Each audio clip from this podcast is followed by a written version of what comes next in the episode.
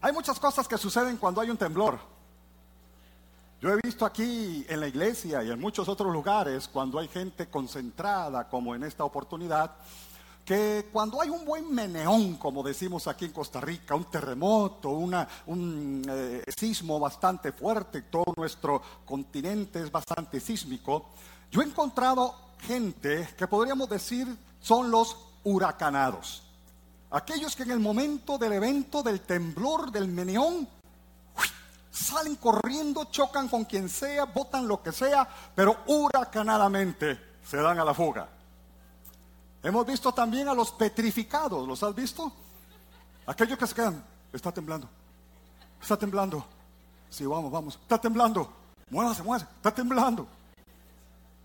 Y también hemos visto los avivados.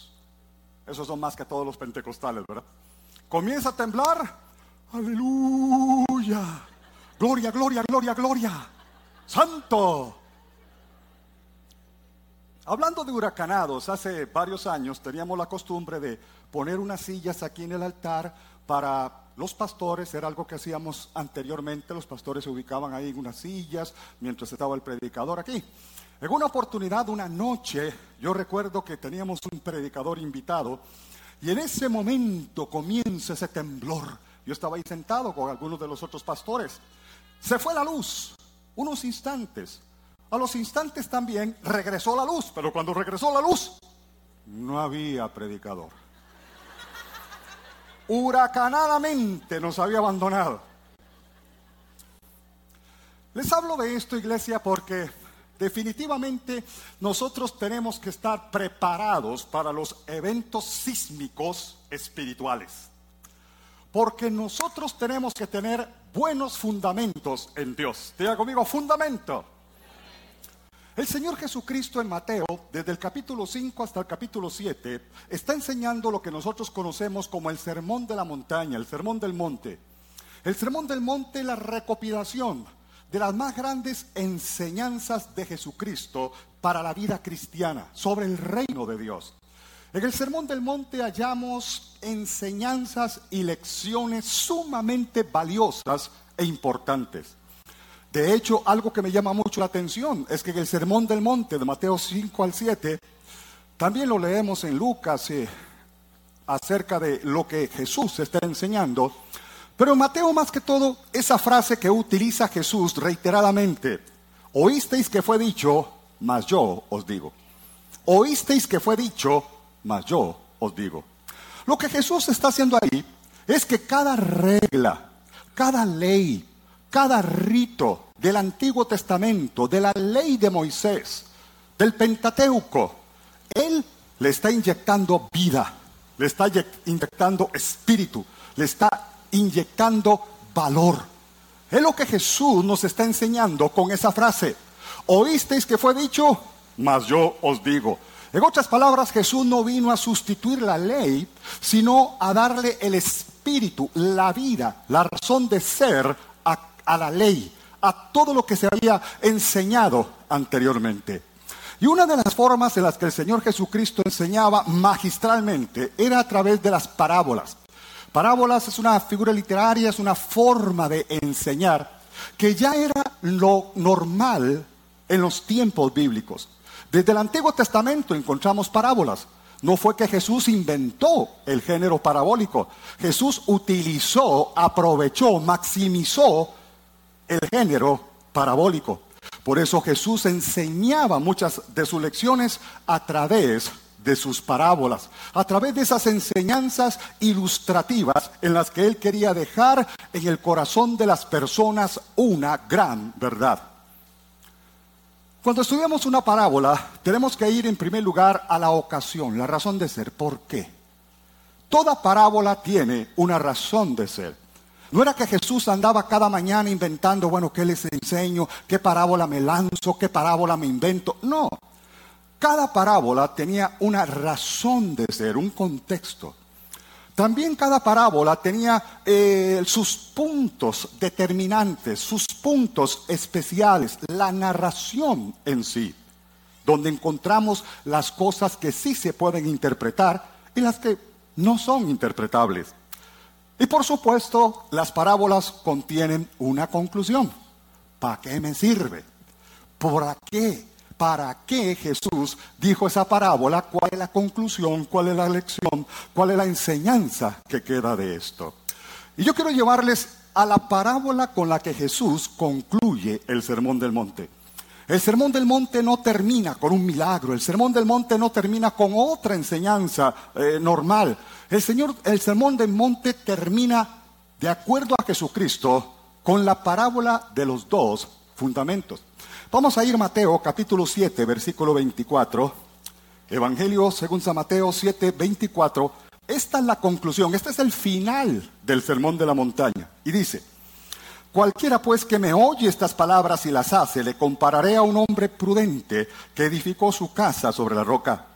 Descendió lluvia, vinieron ríos, soplaron vientos, golpearon contra aquella casa y no cayó, porque estaba fundada sobre la roca. Pero cualquiera que me oye estas palabras y no las hace, le compararé a un hombre insensato que edificó su casa sobre la arena. Soplaron vientos, dieron con ímpetu contra aquella casa y cayó. Y fue grande su ruina. Y cuando terminó Jesús estas palabras, la gente se admiraba de su doctrina porque les enseñaba como quien tiene autoridad y no como los escribas. ¿Cuántos creen que Jesús tiene autoridad? Es interesante porque el Sermón del Monte está terminando, por ejemplo, del versículo 13 del capítulo 7, está terminando con las dos puertas, la puerta angosta, la puerta ancha. El camino angosto, el camino ancho. Luego sigue hablando acerca de los frutos, el buen fruto y el mal fruto, dos tipos de frutos. Está hablando de dos tipos de árboles, el buen árbol y el mal árbol. Está hablando de aquellos que pretenden seguirle a Él, los que son verdaderamente discípulos y los que no. Y aquí encontramos entonces dos hombres, dos, uno prudente y otro insensato. El hombre prudente, según el versículo 24, es cualquiera que me oye estas palabras y las hace. Habla de edificar, habla de levantar, habla de construir una casa. Obviamente no se está refiriendo a una casa física, material. Se está refiriendo a la vida espiritual de cada hombre y mujer de Dios. Se está refiriendo a tu vida cristiana, a mi vida cristiana. ¿Cómo estamos edificando nuestra casa? ¿En dónde estamos edificando nuestra casa? Estamos poniendo nuestra casa sobre una base, sobre un fundamento firme, roca. O estamos edificando nuestra casa sobre un fundamento mm, suave, sobre un fundamento inestable como la arena. ¿Dónde estamos? ¿Cómo nosotros estamos edificando nuestra casa para no vivir la ruina? En primer lugar, yo quiero decirte, mi amado, que cada uno de nosotros somos responsables por la construcción de nuestra propia vida, casa espiritual. Por eso Jesús dice, un hombre que construyó su casa, la casa. En otras palabras, mi amado, tú no puedes depender de otros en tu vida espiritual. La Biblia dice que todos y cada uno de nosotros daremos cuentas a Dios de nosotros mismos. Hay cristianos que muchas veces levantan el teléfono el domingo a la mañana y le preguntan a su vecino, a su amigo, a su condiscípulo, a su hermano en Cristo, mira, ¿vas a ir al culto? No, que va hoy no, con ese aguacero jamás. Ah, bueno, entonces yo tampoco voy. ¿Cómo puedes depender de otro? Si esa persona decide tirarse de un puente, tú también te vas a tirar de ese puente. Tú estás edificando tu propia casa. Tú estás edificando tu propia vida espiritual. Tú no puedes depender de otros. Tú no debes depender de otros. Tú tienes que asumir la responsabilidad de tu vida espiritual. Por eso la Biblia dice que el que oye sus palabras y las hace. Hay tres cosas aquí, tres acciones importantes. Número uno, Jesucristo dije, dice, todo aquel que viene a mí, salvación. Oye mi palabra, instrucción. Y la obedece, obediencia. Habla de salvación, de instrucción y de obediencia. Todo aquel que viene a mí, todo aquel que viene a mí, salvación. Oye mi palabra, instrucción. Y la hace, obediencia. La obediencia no es a medias. La obediencia es absoluta. ¿Hay obediencia o no hay obediencia? Tú no puedes decir, pastor, yo soy medio obediente. Bueno, vas a ser medio bendecido entonces. La obediencia no se puede cortar, no se puede eh, romper. O somos obedientes o no somos obedientes. La obediencia es algo absoluto. Hay dos cosas que Jesús exigía a quienes le seguían. Hay dos requisitos que Jesús exigía a sus discípulos, a aquellos que querían caminar, andar con Él. Número uno, Jesús les exigía que le escucharan. Oíd, oíd. Y en segundo lugar, Jesús les exigía que pusieran en práctica, que pusieran por obra aquello que habían escuchado. No solamente yo tengo que escuchar la palabra, y las felicito por estar hoy en la casa de Dios, Muchos de ustedes podrían estar de paseo, otros podrían estar durmiendo con este aguacero tan rico, imagínense, ¿verdad? Otros podrían estar haciendo cuantas otras cosas, pero tú escogiste estar en la casa de Dios, como el salmista decía. Yo me alegré con los que me decían, vamos a la casa del Señor, porque en la casa de Dios hay vida, hay bendición, hay prosperidad, hay salud, hay cielos abiertos, hay presencia de Dios. Aleluya. Pero Jesús le exigía a los suyos, si quieren venir, número uno, escuchen mi palabra. Y número dos, pónganla por obra. Hagan lo que escuchan. Era lo que Jesús decía. Es una oportunidad, dice el Evangelio según San Lucas capítulo 11, que Jesús estaba predicando, haciendo milagros, andaba eh, por el pueblo, y una mujer extasiada por lo que estaba mirando, admirada, por los milagros que estaba viendo, por las enseñanzas que estaba escuchando de parte de Jesús. Esta mujer expresó, bienaventurado el vientre que te trajo y los senos que mamaste. Pero Jesús no le dijo, ay, aleluya, gloria a Dios, qué bonito. No, ¿sabes qué le dijo Jesús? Antes, más bienaventurado el que oye mi palabra y las hace. El que oye la palabra y la pone en práctica es bienaventurado y la palabra bienaventurado significa doblemente feliz, re feliz. Somos re felices porque obedecemos la palabra del Dios Altísimo. Bendito el nombre del Señor para siempre.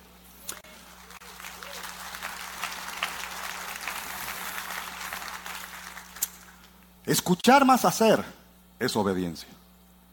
Por eso les decía, la obediencia es absoluta. O somos obedientes o somos desobedientes. Obediencia, obediencia es escuchar más hacer. Santiago en el capítulo 1, versículo 22 dice, pero sed hacedores, diga, hacedores, pero sed hacedores de la palabra y no tan solamente oidores, engañándoos a vosotros mismos. Tú estarías viviendo una vida de engaño. Tú estarías viviendo una vida que no es la verdad, la realidad irreal, si oyes la palabra y no la pones por obra. Sed hacedores y no solamente oidores. Hay gente que le gusta solamente ser oidor. Vienen a la iglesia, escuchan una enseñanza, escuchan una predicación, escuchan la palabra de Dios, se van para la casa y le dicen, ¿cómo estuvo el culto? Tremendo. ¿Cómo estuvo el mensaje? Maravilloso. ¿De qué trató? Yo no sé, pero estuvo maravilloso. Así es mucha gente. Oidora, oidora, oidora. Oyen y se les olvida. Sed hacedores de la palabra y no tan solamente oidores, engañándoos a vosotros mismos. Entonces Jesús está hablando del hombre prudente. ¿Quién es el hombre prudente? Según el versículo 25 claramente dice el Señor Jesús, descendió lluvia vinieron ríos, soplaron vientos y golpearon contra aquella casa y no cayó porque estaba fundada sobre la roca. El hombre prudente definitivamente va a resistir el tiempo de prueba. Yo tengo una noticia y una buena noticia para ti. Vamos a ser probados. Amén. Pastor, ¿y qué tiene que ver la buena noticia ahí? que tú vas a salir victorioso porque está fundado sobre la roca. Ni el diablo, nada podrá moverte. Mi casa no caerá. Mi casa no caerá porque está fundada sobre la roca. Está plantada sobre la roca. ¿Y cuál es la roca? No es su suegra, es la palabra de Dios.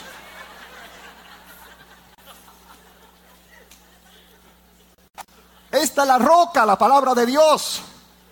Donde estamos cimentados, donde estamos fundamentados en Dios. Esa es la roca inconmovible de los siglos. Porque la Biblia dice cuando venga. Oye, no es si acaso llueve, si acaso se desborda un río, si acaso sobran, soplan vientos. Puede ser, quién sabe, lo más seguro es que quién sabe, quizá, tal vez. No, dice que llueve, llueve. Que viene el río, viene el río que soplarán vientos, soplarán vientos. Tanto el prudente como el insensato son probados de la misma forma, de la misma manera. A los dos les llovió. A los dos se les desbordó el río y dio y golpeó sus casas. A los dos soplaron vientos, pero solo uno resistió. ¿Por qué? Porque no era un oidor olvidadizo, era un hacedor de la palabra de Dios.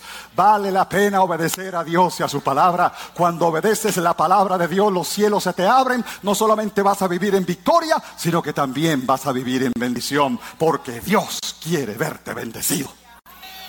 Oh, bendito el Señor.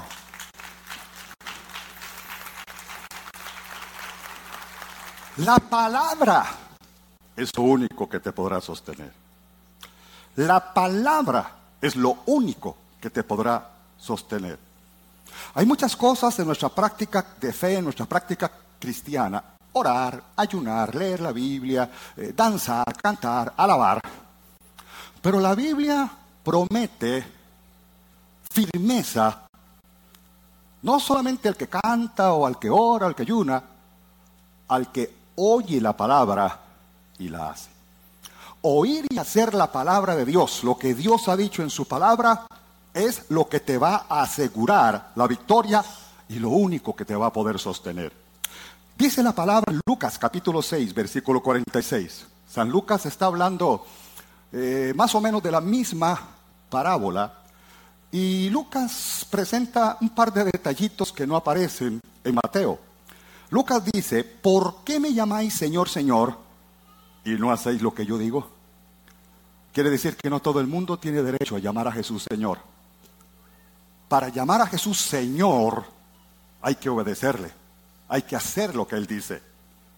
Él es el Señor, significa dueño absoluto. ¿Por qué me llamáis Señor?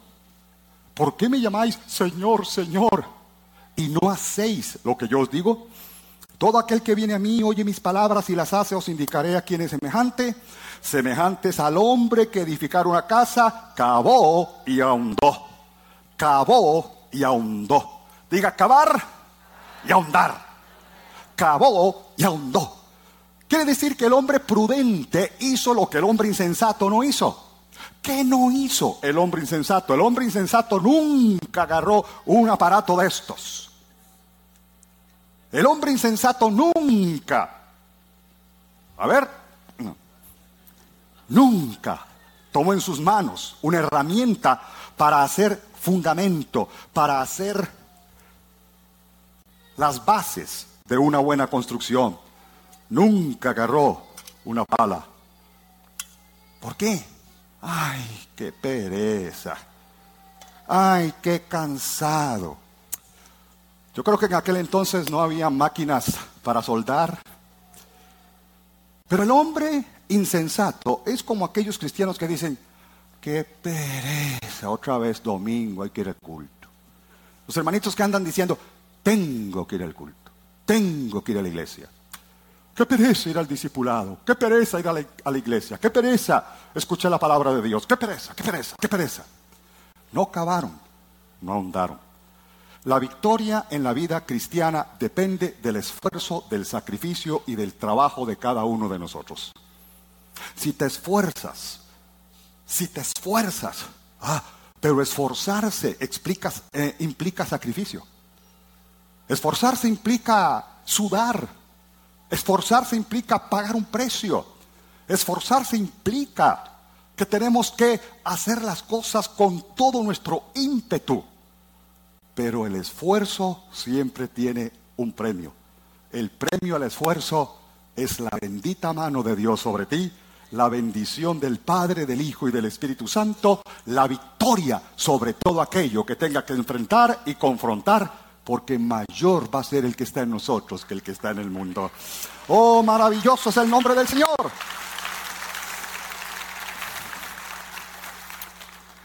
En el versículo 26 y 27, volviendo al capítulo 7 de Mateo, habla del hombre insensato, que construye mal fundamento. Oyó y no hizo. Construyó su casa sobre la arena. No cavó, no ahondó. Dijo, ¿para qué hacer un hueco? ¿Para qué hacer un fundamento? ¿Para qué hacer una, base? Yo lo voy a hacer de la tierra para arriba. Igual, se va a parecer al del vecino, la casa. Va a ser la misma. Ese es el asunto, apariencia. Hay gente que están aparentando ser hijos de Dios. Hay gente que están aparentando ser discípulos. Pero cuando vemos un poco más adentro, no hallamos fundamento. No hallamos bases, no hallamos razón. Ahora, ¿por qué la Biblia lo llama insensato?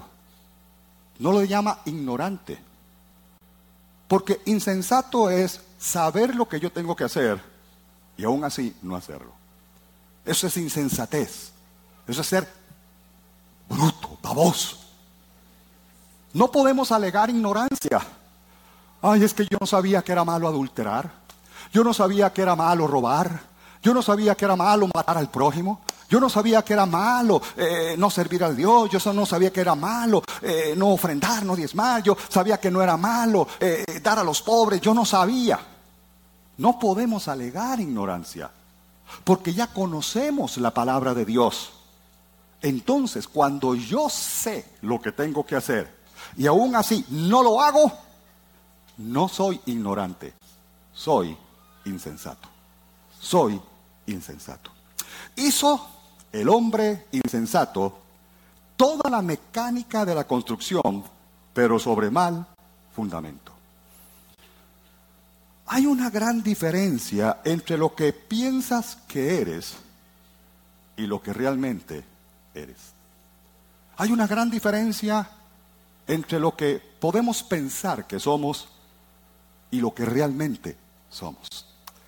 Porque puede ser que estemos viviendo de pura apariencia, nada más que no ha temblado, nada más que no se ha desbordado el río, nada más que no ha llegado la prueba, nada más que no ha llegado el momento en el que soplen vientos y den con ímpetu contra nuestra casa.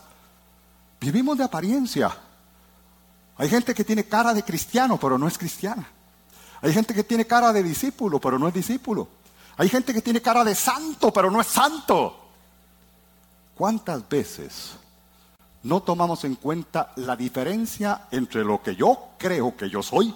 Yo soy santo, yo soy espiritual, yo soy vencedor, yo soy un hijo de Dios, yo soy, yo soy, yo soy. Tú puedes decir muchas cosas, aparentar muchas cosas, hablar como cristiano, hacer la mecánica, hacer las cosas. Pero nosotros no estamos hablando de apariencia, Estamos hablando de experiencia. Hemos tenido una experiencia personal con el Rey de Reyes y Señor de Señores. Eso ha cambiado nuestra vida y ahora nos regimos por el poder de la palabra de Dios que está en nuestros corazones. Aleluya.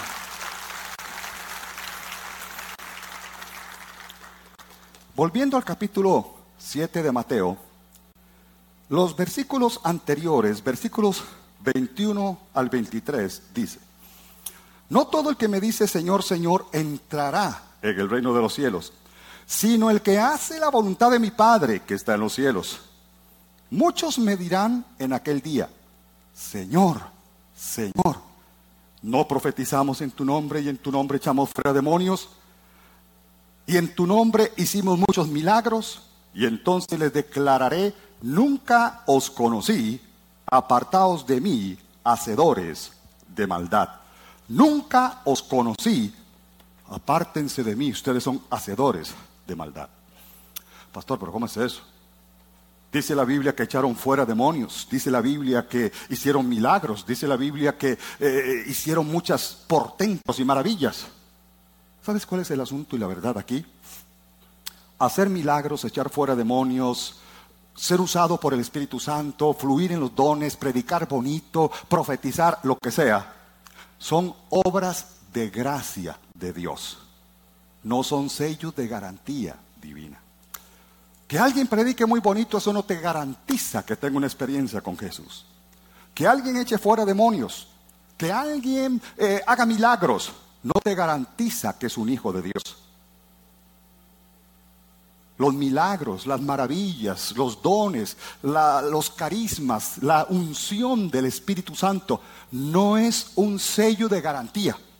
Como que Jesús o Dios haya puesto un sello en nuestro corazón que diga aprobado son obras de gracia. Dios usa a quien quiera. Dios usa a quien quiera. Eso se llama gracia. Dios usó un burro. Dios usó un asna. Dios usó, me usa a mí, imagínense. No son sellos de garantía. Son obras de gracia de Dios. Lo que tú haces y como lo haces es por la puritica misericordia del Rey de Reyes y Señor de Señores. Porque Dios es bueno. Porque su gracia es para siempre. Aleluya. Tenemos que tener cuidado en tres aspectos para no ser insensatos y para ser prudentes.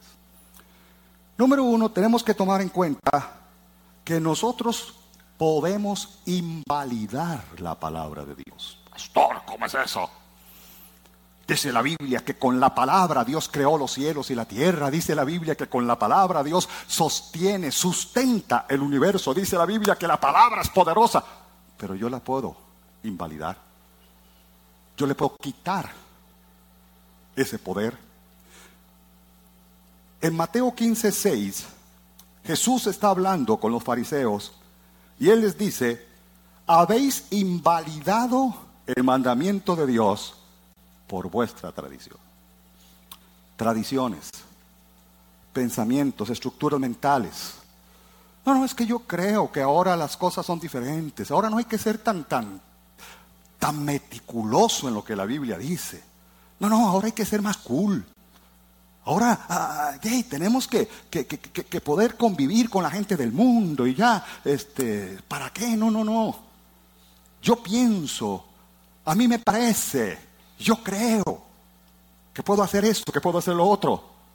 Sabes, cuando nosotros ponemos nuestras tradiciones, nuestros pensamientos, nuestros criterios por encima de la palabra, estamos invalidando la palabra. La palabra es viva y eficaz. El cielo y la tierra pasarán, pero la palabra de Dios no pasará jamás. El poder de la palabra de hace dos mil años es el mismo poder y la misma autoridad de hoy. Hoy, hoy todavía se cumple el poderoso mensaje de Dios y lo que Dios ha dicho es la verdad. A él no le interesa qué pienso. A él no le interesa qué opino. Él dice, si está en su palabra, si está en mi palabra, háganlo. Si está en la palabra, háganlo. Amén. Aunque el mundo diga otra cosa. Aunque las leyes digan otra cosa. Aunque el contexto en el que nos movemos suceden otras cosas. Nosotros tenemos que validar la palabra. Nuestras tradiciones, nuestros conceptos, nuestros criterios, nuestras interpretaciones invalidan la palabra de Dios. En segundo lugar, podríamos ahogar la palabra. Jesús está enseñando en Marcos capítulo 4, versículo 18 y 19, la parábola del sembrador. El sembrador salió a sembrar. Y echó semillas en un terreno, echó semillas en otro, echó semillas en otro. Pero dice Jesús, los que fueron sembrados entre espinos, una semilla, una parte de las semillas cayeron entre espinos. Los que fueron sembrados entre espinos son los que oyen la palabra pero los afanes de este siglo, el engaño de las riquezas, las codicias de otras cosas, entran y ahogan la palabra y se hace infructuosa. Junto con la palabra, ¿qué más estás sembrando tú en tu terreno? ¿Qué vas a hacer ahora después del servicio, después de esta celebración? ¿Te vas a ir a tu computadora para ver pornografía? ¿Vas a ver en la televisión esos programas de divorcios, de infidelidades, de problemas sexuales? ¿Con qué te vas a alimentar? ¿Qué más vas a sembrar? ¿Con qué te ministras tú? Vienes a la iglesia, recibes la palabra, pero ¿qué pasa cuando estás mañana en el colegio o en tu trabajo, en tu habitación, en tu oficina? Nadie te ve. ¿Qué programas ves? ¿Qué música oyes? ¿Para qué usas el Internet, el Facebook, el Instagram, todo eso? ¿Para maldecir a medio mundo? ¿Qué más estás sembrando? Tu terreno es santo. Ahí debería de estar solo la palabra de Dios que vive y reina por los siglos de los siglos. Bendita sea la palabra. En tercer lugar, no solamente podríamos estar, como dice la Biblia, invalidando, ahogando, sino que también desaprovechando la palabra de Dios. La palabra de Dios la puedo invalidar, la palabra de Dios la puedo ahogar. Número tres, la palabra de Dios, con mis acciones, yo la puedo desaprovechar. Hebreos capítulo 4, versículo 2 dice, pero no les aprovechó el oír la palabra por no ir acompañada de fe en los que la oyen. No les aprovechó el oír la palabra por no ir acompañada de fe. Tú sales de aquí y dices, no, pues, lo que predicó el pastor es cualquier cosa. No, yo no creo esto. No, a mí no me parece aquí. No, no, no, yo creo que el asunto es así, así, así. No hay que ser tan, tan religioso, no hay que ser tan espiritualoide, no hay que ser tan, tan pentecostaloide, no hay que ser tan fogorón. No les aprovechó. Puedes escuchar el mensaje más extraordinario del hombre o de la mujer más ungida del mundo. Pero si tú no le pones fe a lo que estás oyendo, no te aprovecha para nada. Mejor no hubiera venido. Mejor si hubiera quedado en su casa. Pero si tú estás aquí, es porque amas la palabra y crees la palabra. Amar y creer a la palabra abrirán los cielos sobre ti para que vivas en victoria, en bendición, para que vivas viendo todos los días la gloria de nuestro Padre Celestial. La aplicación de esta parábola. Innegablemente la aplicación es la importancia de conocer y obedecer la palabra de Dios. Todo aquel que viene a mí, salvación. Oye mi palabra, instrucción. Y la hace, obediencia.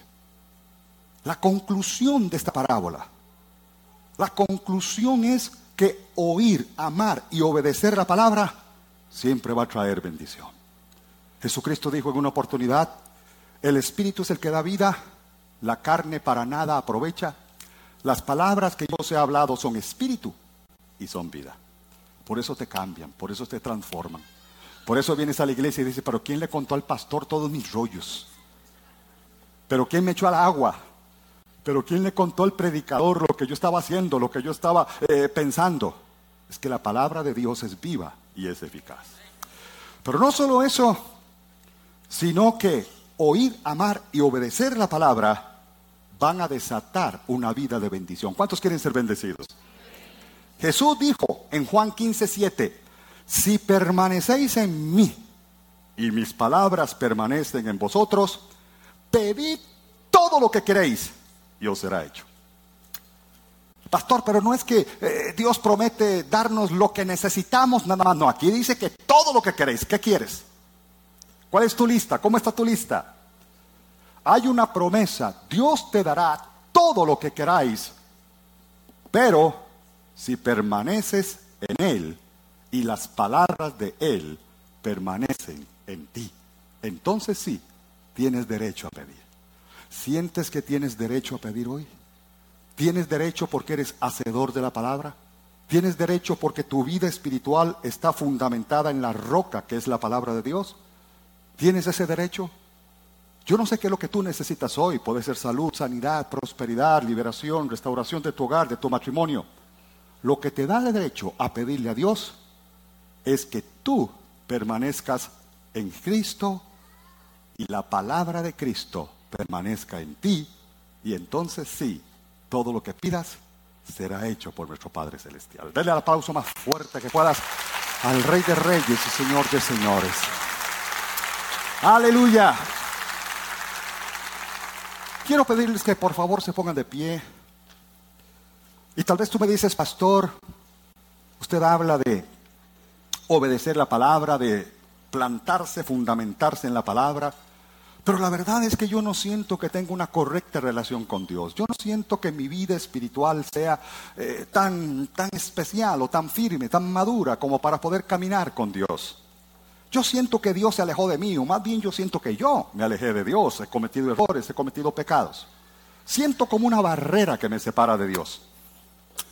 Esa barrera se llama pecado. Y la Biblia dice que la sangre de Cristo nos limpia de todo pecado. Si nunca lo has hecho y hoy por primera vez tú quieres abrir tu corazón, recibir a Jesús como tu Señor y Salvador personal, comenzar a edificar tu casa espiritual, pero sobre la roca, yo te invito para que tomes la decisión de pedirle a Jesús que entre a tu vida, te cambie y te transforme. Les voy a pedir a todos que por favor hagan conmigo esta oración. Padre Celestial, Gracias por Jesús.